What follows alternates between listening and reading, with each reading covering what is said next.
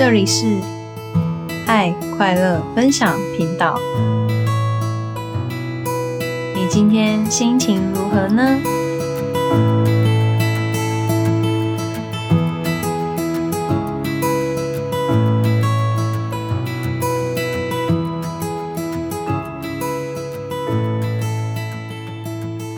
嗨，大家好，我是大象。我是爱小编，今天很开心，哎、对，小编，有配乐，我们有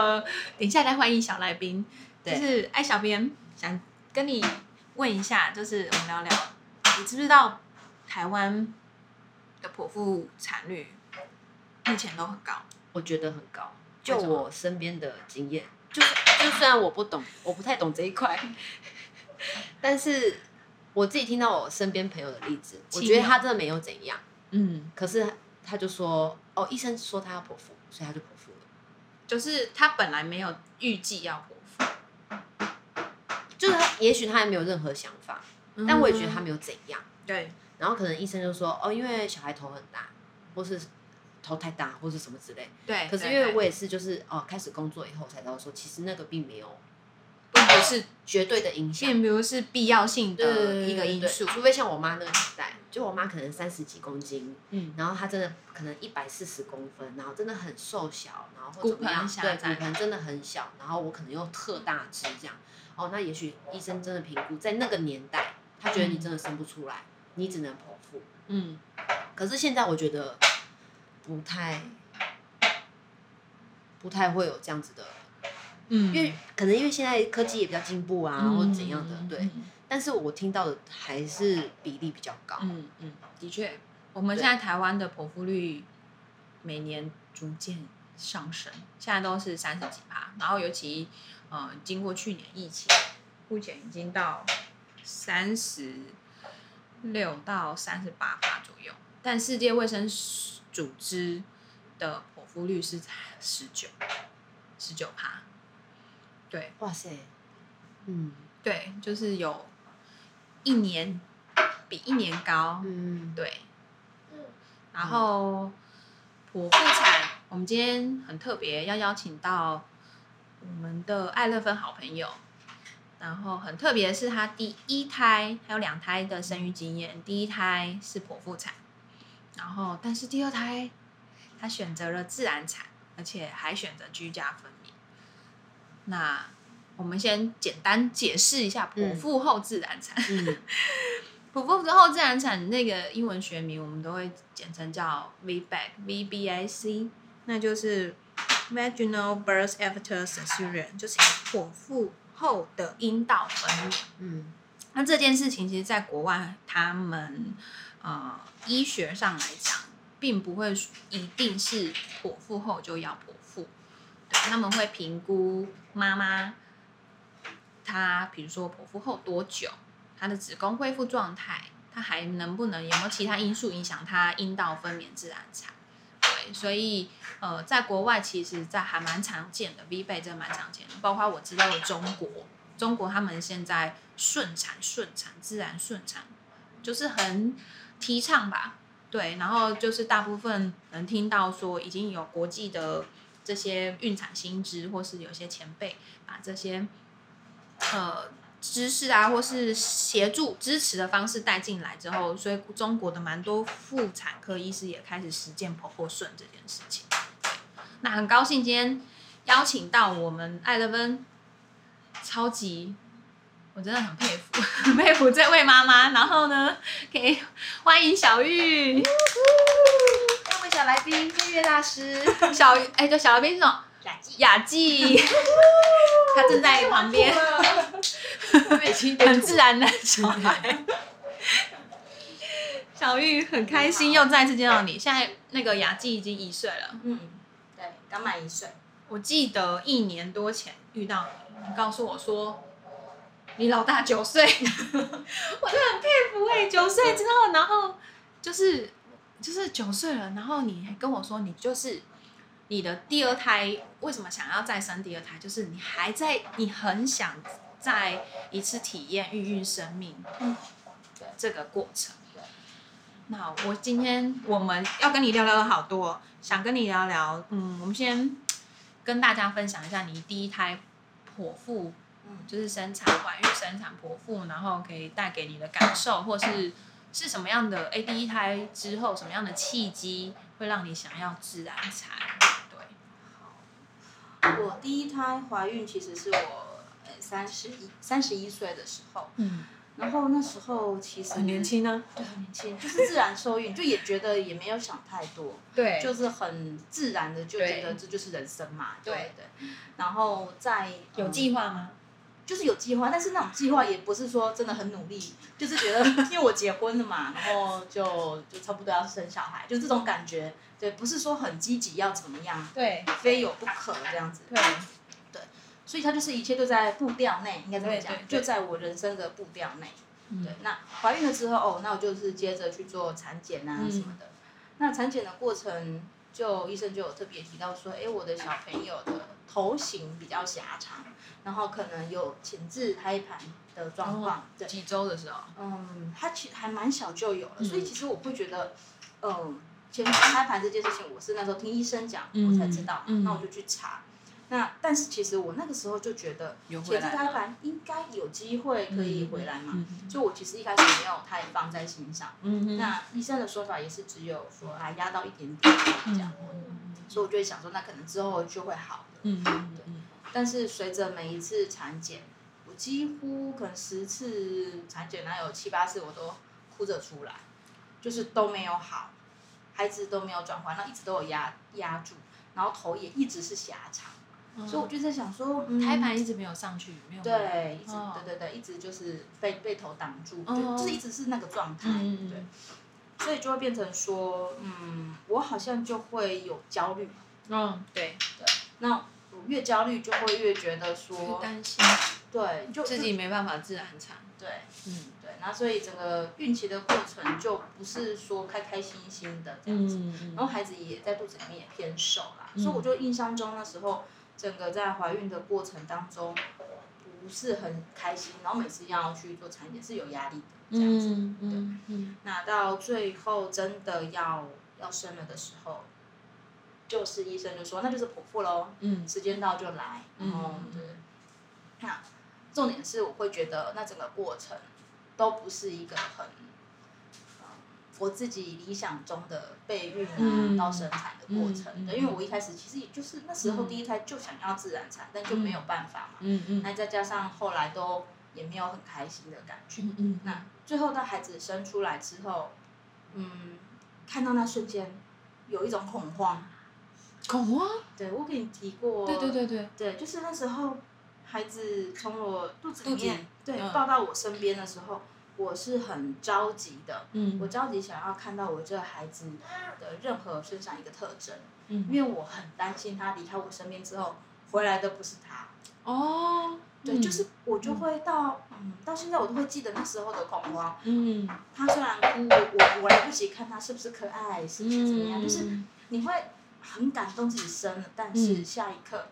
就很怕他离开身边。对，所以我就一直觉得，我到生产，从怀孕到生产这整个过程，我都是没有很放松的，嗯有压力，有压力的。然后又恐惧，对对嗯。对，那所以嗯，这因为因为我印象很深刻，嗯那我就觉得哇，当女人真的是很辛苦。真的不容易，对呀，不容然易后我想说，人家不是说孩子抱到身边会很很喜悦、很开心，然后就融化了，忘记多痛，对对没有啊，就真的，结果后来等到孩子真的抱到我身边要吸我的奶的时候，那又是另外一个地狱的开始。对，很多妈妈，婆婆后的妈妈就是这样子，因为太离开太久了，对啊，然后你又在那个伤口的痛，伤口痛，而且我我孩子想要喝奶，那时候又没有奶，嗯对，嗯然后那时候还问那个，我印象中蛮深刻，问护理师说，哎，那那现在这样怎么办？那护理师说，你就一直喂，喂喂喂到不行要放弃的时候，我们就给他配方奶。嗯嗯，他越这么说，我就觉得那我怎么可以随便放弃？嗯，所以我大概第二天的时候，我的奶头就破了，嗯，又没有正确就真就没有正确含乳，然后嗯但是我又不想放弃，就自己压力又够大。啊，对，就是第一胎都会有一种坚持要当很尽力、很完美、很尽力的那种心，而且又荷尔蒙啦，我觉得就是很很正常。第一胎第一胎都会这样。所以印象就是会觉得说那时候 身心俱疲，哦都很痛这样子。嗯对，然后那时候伤口很累伤口也痛，然后医医院是希望你赶快复原，所以他想要你早点下下床走，然后就变成是啊，我的伤口又痛，胸部又痛，孩子又在哭，因为那时候又强调说让你育母婴同房，对啊，对啊，对啊，没有办法台湾睡而且你那是十年前呢，十年前刚推的时候听应该，我觉得我七八年前这样，那时候母婴同事的资讯已经也很不好，很不足了，嗯更何况十年前。推亲善对不对？然后对如果不育母乳最好，对对对，那时候就是这样，但是就是半套，所以就搞就让人很很压力对压力很大，对啊嗯。但我会觉得，虽然虽然这么辛苦啦，不过最后我女儿有喝母奶喝到蛮长的时间，就是最后哦你后来还是有，对，就是经度过前面很辛苦的，然后后来还是有成功喂母奶，就是我大概你的就坚持哎，那时候呢，大概有一两个月的新生儿地狱，嗯就是破奶头破了嗯，又愈合，哦对啊又愈合，对，对，然后就是坚持要给他，我没有经历过，都有经历过。真的。而且凭良心讲，到后来我已经不太记得我伤口有多痛了，我只记得我奶头很痛，乳头很痛。对，是是，对，大概是这样，所以我会觉得那那时候的辛苦也不是只有我，对，那时候我就觉得我周围的家人嗯嗯都跟着我一起辛苦，然后因为那时候我妈妈帮我坐月子，我嗯就觉得我妈妈是瞬间老了。对，因为我们两个，因为孩子就是一开始就非常带回家是非常不稳定的，嗯然后也不知道为什么哭，就是那时候一些 SOP 都做了嘛，嗯他就是哭不停，嗯那我又没办法休息，嗯，对，那妈妈又会心疼我，对他又要对去搞小的，对。所以就是我们一家三口会抱着一起哭的那种，一不知起道到底发生不行，知道怎么办？对啊，所以所以我就会觉得，嗯，那时候会觉得当女人嗯。跟生产这件事情，哇，真的是，真的是给你一个很大震撼，对不对？对，就是难怪老人说，难怪长辈都说，老人家都说，当女人就是苦命，就是辛苦，尤其是孩子生了之后，嗯。就是一一连串的辛苦这样子。嗯，那为什么会想要再经历第二胎？就是、你自己 Q 自己，我正想说，我反问你，因为我觉得说，哎，想要让你就是这个血泪史，就是哦，尽情的、尽情的抒发。呃，这我对说我当初已经抒发过，才决定要对对对对对，有有有，一定是有，一定是你你有从头回回顾，回回头看，然后看第一次经历，然后也觉得稍微 我们的小可爱，谢谢你，赞同。就是我要来了，就是有一股，就是让你有一个期待，嗯，对，一定可能一定有什么契机会让你是想要再孕育生命。对，就是我那时候，因为我本来的工作就是很很忙嘛，你原本的工作是我就是工程师，工程师，对哦那我维语，我们之前在产前教育还有就咨询跟他谈论，我听说他以前的东家，嗯。以前的老板，他的工作状态，我真的是很佩服，佩服你们，佩服。对啊，而且老板还希望说你们嗯一一育婴就是满呃坐月子完就要回去上班，对，然后他曾经有人跟我说，你的孩子为什么不二十四小时找保姆啊？就很震惊，我这样我干嘛生呢？找二十四小时保姆，然后你回去生产力，贡献公司对。对对，所以就是我觉得，呃，整个职场会对于呃我照顾孩子这件事情，虽然说有育，就是也是有哺乳室啊什么的，嗯他们会尽力做到，嗯但是我觉得重点是互动，人跟人之间的互动，我我觉得没有非常多的支持，因为你如果没有好好把你的工作完成，那你就会有很多的负担。对对，所以我自己心里面也会觉得说，会有些压力这样子。就对于孕产、孕期或是产后的妈妈没有那么友善，对对对。对，可能同理没有理解说你们有时候可能怎么讲责任制吗？对，责任制对，然后可是有时候又有赶着接小孩的对，状状况状态，而且有时候会觉得职场的说，友善。嗯，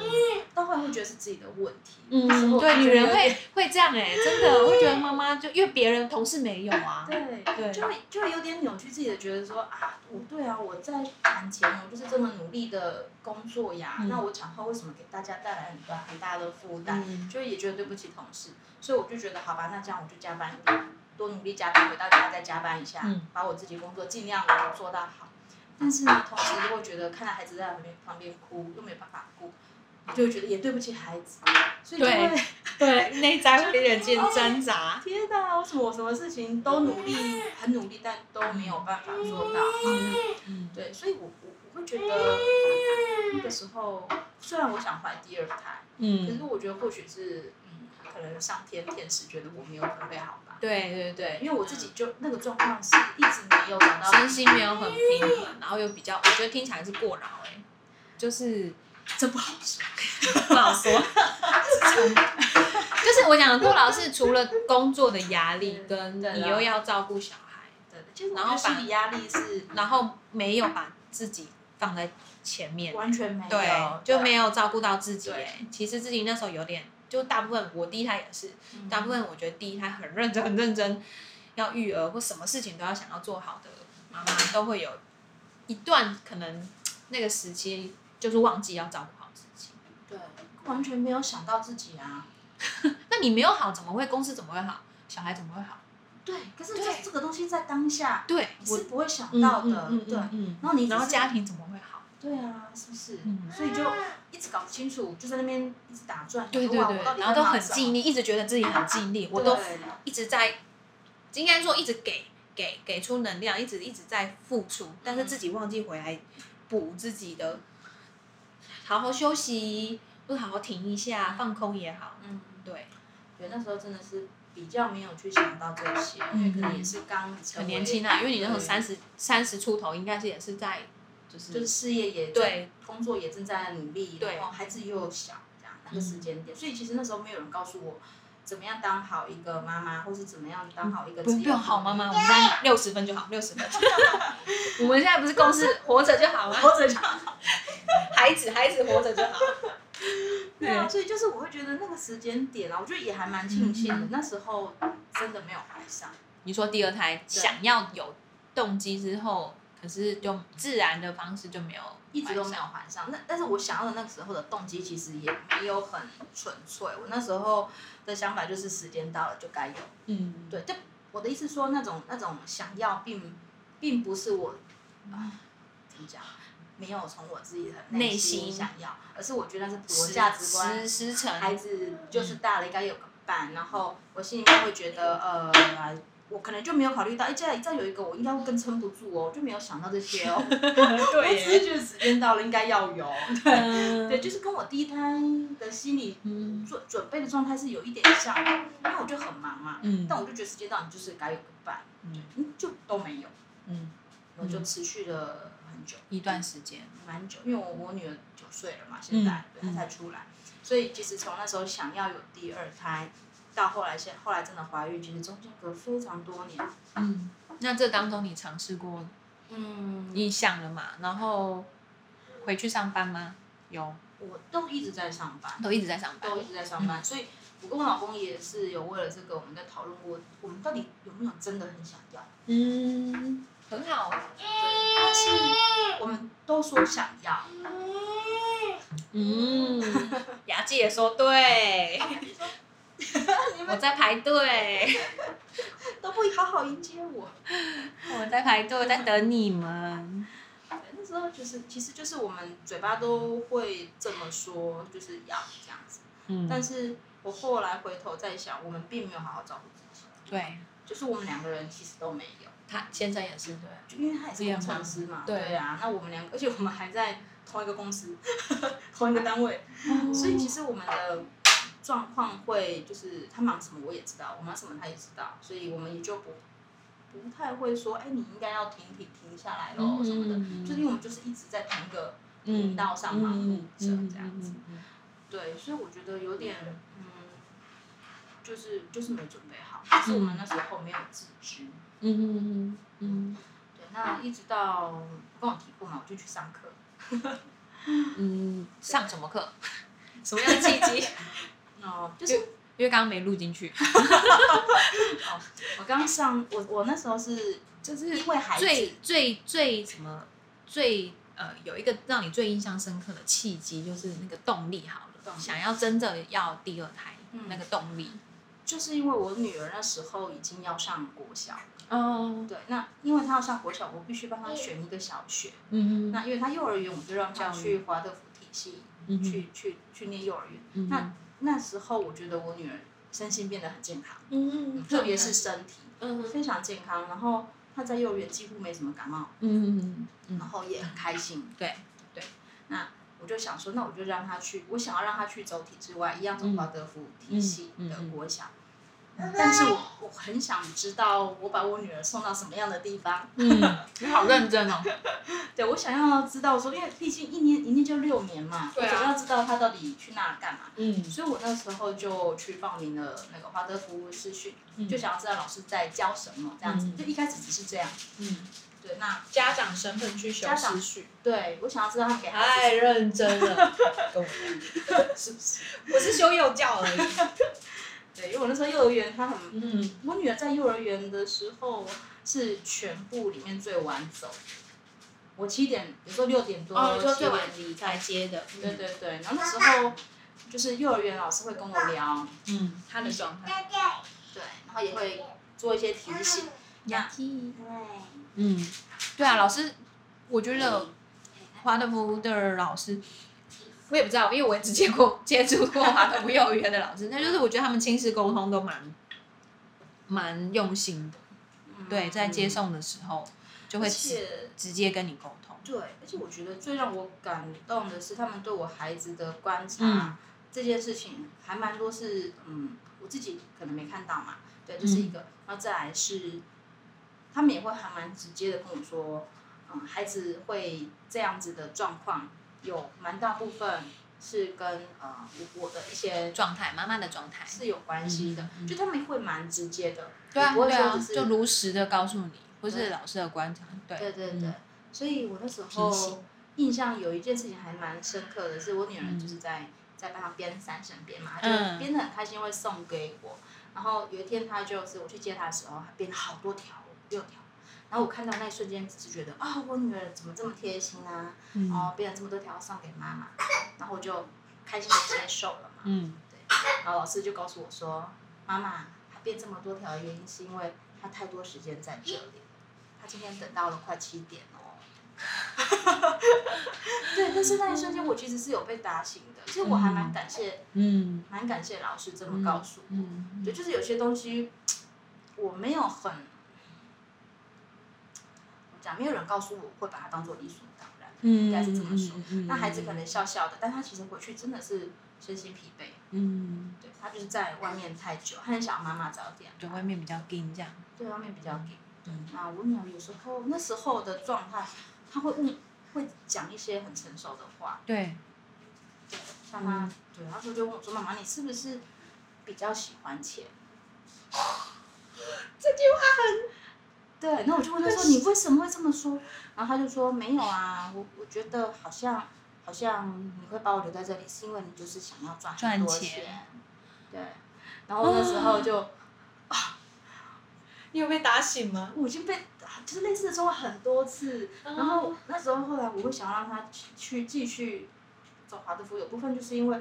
他是一个很真实的，嗯嗯对，然后重点是我有看到我自己应该改变，嗯嗯嗯，所以我就好，那我就确定要让他走这条路，那我总要知道他们所以你学什么，更认真又走进思绪。对，又走进去。好，啊，牙 鸡要吃饭，啊，走过来。妈妈，你聊太认真了，要喂我。所以你到私讯的，那是什么契机让你就说会想要生第二真的对动动力来源？我们那时候上课啊，在上师训的时候，就会讲到一些自己生命的生命史吗？没有到生命史，我还没上生对命史哦就是他会让你去回想你自己的教育过程，或者你从小到大是被怎怎么被教导的、教育的，嗯。那我就突然间觉得，因为其实我自己的被教育的过程其实没有很自由啦。那我就是这样长大，然后嗯因为读了这个，所以就上做了这个工作，然后就嗯，可能大家看会觉得哦，就顺顺的。嗯但是其实呃，其实我以前很想要读广电系，哦，没有事，哦没有哦，快跳到这个，哦，来，我妈妈抱抱，哦，我妈妈抱一个，哦非常真实。我们的牙技就是走过去撞到了椅子，还好啦，没事。啊，没事没事没事嗯，好。再吃一口吧。你想念广电系哦？为什对么？？因为为什么刚我高中的时候其实还蛮喜欢听广播，听广播，对，嗯听广播听歌，然后那时候我们那个年代，同才们之间在聊天啊，就会觉得哎，好像自己对于对于呃说话听听啊嗯这些是有敏感的，嗯然后也是喜欢的，跟大家分享。很好啊。但是我但是后来 对，后来是因为分分数太高嘛。因为因为分数，就是我们那时候有做能力测验，嗯对，那学校就觉得啊，就能力测验就是理工可以，就去读理工吧，这样。学校帮你决定。对啊，老师，老师会会意思意思你问你高中念哪里啊？我记得蛮优秀的。没有没有没有，我们那时候在我那时候念南部的私私立高、私立高中嘛，对，国国高中都是私立学校，嗯那时候升学的，对不对？对升学的，对啊，只是那时候。哦，因为我们学校的理工科理工班只有两班，一班二类，一班三类。对，所以那时候你就是理工班，我对我就是理工班。高中就理工。对，我们高中有分理组啊，文组、理组啊。科班的没有办法。对，对对对，我现在回想，对对对，有。对啊，所以就就是就是这样子，然后我就反正我就没有办法念，有机会走这条路，在高中就就不可能，嗯所以我就好吧，那就呃高中念理工科，然后考上类似资讯系，然后一路上去，然后就是工程师，嗯对，就这样子。那但是我在师训的过程当中，我就会觉得，其实我们是有办法给孩子足够的资讯，然后足够的探索。对，探索。对，就是如果给孩子够多的资源去对自己做探索，嗯然后给他们够多的选择权，他们其实是可以长出自己要的样子。嗯对，那这个是让我蛮感动的。嗯那我以前也不觉得这个是可行的，就是上了失去你的过程当中，会觉得，哎，这其实已经是行之有年的一套系统，教育系统。嗯对，嗯嗯，所以我就觉得，你就相信，然后信任。对，我就觉得应该是可以的。嗯然后我就对我女儿的，嗯，就是选我对她的，我帮她的选择就比较有点信心啦。对，嗯，你要再吃一口吗？那那怀牙技的动力嘞？因为你说你后呃生完姐姐之后有有想嘛，可是对想然后自然都没有。对，就是我后来上完视讯之后，有一天就是在跟我女儿，因为我女儿从很小就一直跟我说她想要有个弟弟妹妹，一直到她小一都还会这样说。哦，对，那所以就其实坦白讲，我们家真的会一直希望我在生的就是我女儿。哦，最大的动力是姐姐。对，是姐姐，因为我们家长辈两边的长辈都会觉得啊，就这样了啦，都差这么多岁了，嗯不要也没关系，嗯这样。所以我女儿其实是是我们会她会出来的最大的动力。嗯嗯对，那在他们加上讲好了，灵魂约定。真的灵魂约定。对，然后再加上就是我去上完课之后，我就会觉得好想要看看 他的嘴巴好有戏哦。嘟嘟嘴啊，你也想看看什么？就是很想要再体验一次。对，就是那个生命过程，嗯，孕育的那个过程。对，嗯就是会很想要再感受，然后再用心的陪伴孩子一次。嗯对，因为其实我我我自己那时候就觉得我对我女儿没有那么用心了，对，然后就是他错过了些什么，我也错过了更多，嗯哼嗯对，那所以我就觉得啊，好像那是帮我开了另外一个视野，哼，另外一扇窗。对，就是对其实生命其实是可以更好好的被对待的，嗯嗯对，就是我们用心对待它，它不一定要照着我们的谱去走，这样，它是有自己长出自己的方法的，嗯对，那我就很想要试试看，嗯，对啊，所以就私讯，然后又因为女儿的女儿的期待。对，所以我那时候就想说，既然都们试过了自然嘛，就是很努力，嗯然后求神拜佛，其实有你们有看中药什哦，么的，对对对对。对嗯就是能做的我们都做了。求神拜 对啊，求神拜佛。我们也去试了，后来我们就去那个试人工，嗯嗯那人嗯，人工就是要打，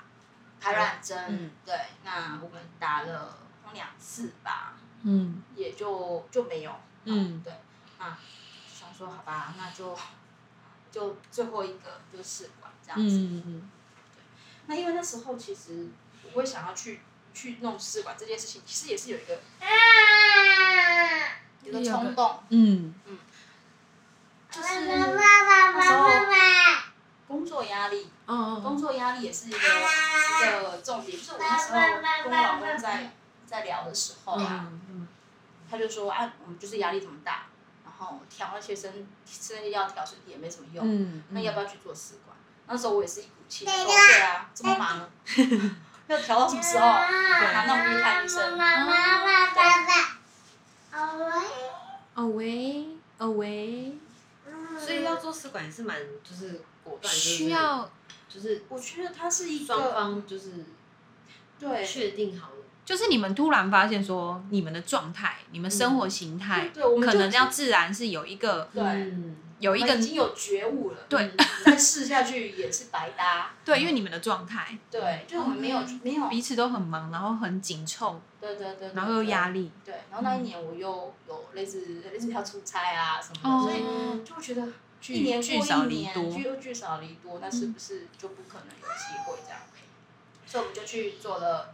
试管。那因为试管，要先检查，对不对？对对对，就是一连串的检查，然后最后取卵嘛。嗯那我印象很深刻是，因为我那时候可能有有身体状况没有非常好，我没有先去调身体，我就去做了。嗯对，所以那时候取卵的时候，我的卵，呃，一开始能拿出来很多颗，漂漂亮亮，